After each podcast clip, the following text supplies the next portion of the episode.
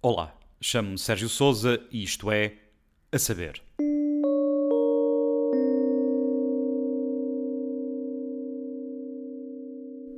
Estou no universo Podcosta para partilhar coisas com que me vou cruzando, online, nos jornais, em podcasts, coisas a saber. Hoje sobre como ler pessoas, perceber as suas intenções, saber se nos estão a dizer ou não verdade. Calma, não é nenhuma lição ao jeito do Dale Carnegie de como fazer amigos e influenciar pessoas. Sempre desejamos conseguir saber se alguém nos estava ou não a dizer a verdade. Alguns de nós acham que sim, que conseguem. E existe a ideia que, se olharmos alguém nos olhos, será mais fácil perceber as suas intenções, seja a comprar um carro em segunda mão, a contratar alguém, a decidir em quem votar. Será mais fácil decidir se nos encontrarmos com esse até estranho. Malcolm Gladwell lançou há umas semanas o livro Talking to Strangers, em que, a partir de alguns casos práticos, tenta perceber porque é que tantas vezes percebemos tão ao contrário as intenções de estranhos. No programa GPS da CNN, deu como exemplo Chamberlain, o antecessor de Churchill, como primeiro-ministro britânico, que decidiu ir conversar com Hitler cara a cara antes de saber se era ou não inevitável a guerra com a Alemanha. Parece uma boa estratégia, nada como olhos nos olhos para se perceber as intenções de alguém. Veio de lá convencido que a coisa ia ficar por ali, ao contrário do que diziam todos os que olhavam apenas para os factos de cursos livros. A história, infelizmente, mostrou que Chamberlain leu mal o chanceler. Gladwell, no talk show de Jimmy Kimmel, explicava que estamos formatados para ler as pessoas conhecidas, não estranhos. Por isso é que a série Friends é tão enganadora. Turn the sound off on an episode you haven't seen before, and then at, at, the end of it, ask yourself, did I know what was going on? Totally. You will know what's going on. But the whole point is, that's not real life. No one behaves that way in real life. It's like the emoji of shows in a way. Yeah, no, it, is- it is. Yeah. Uh, is so they, if you all you do, as many of us do, is watch TV shows like Friends. Right. You come away with this totally phony picture of the real world. O que Gladwell escreve é que esta não é a exceção, mas a regra. Por isso somos tão facilmente enganados no cara a cara com estranhos.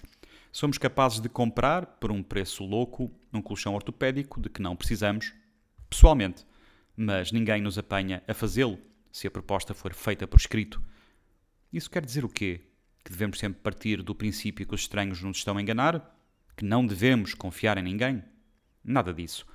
Confiarmos nas pessoas é o que nos faz avançar enquanto humanidade.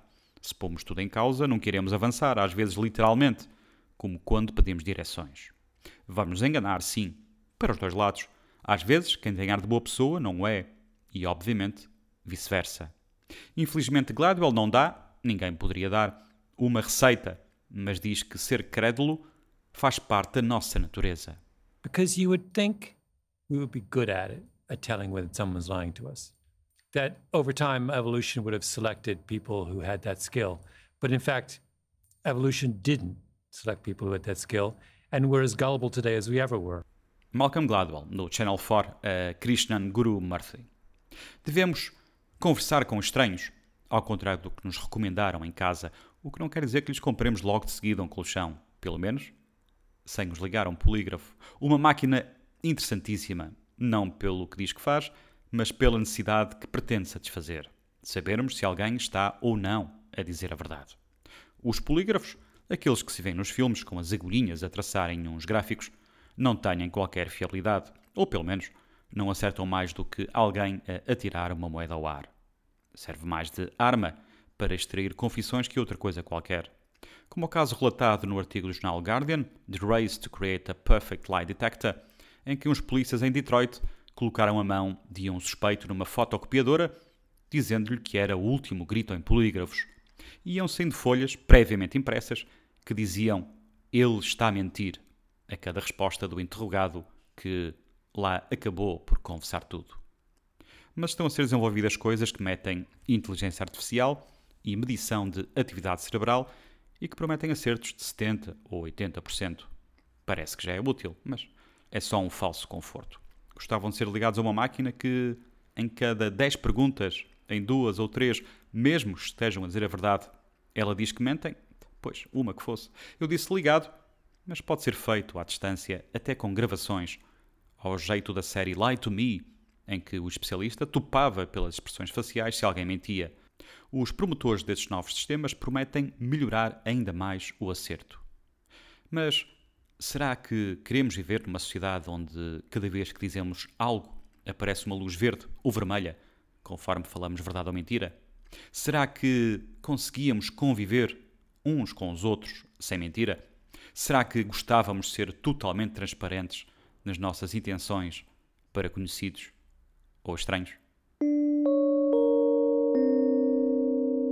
Se quiserem saber mais, leiam então Talking to Strangers de Malcolm Gladwell, ou pelo menos procurem no YouTube por ele. Pode ser a entrevista que deu ao Channel 4. E leiam o artigo de Amit Katwala no Guardian, intitulado The Race to Create a Perfect Lie Detector and the Dangers of Succeeding, que está disponível também no podcast Long Reads do Guardian.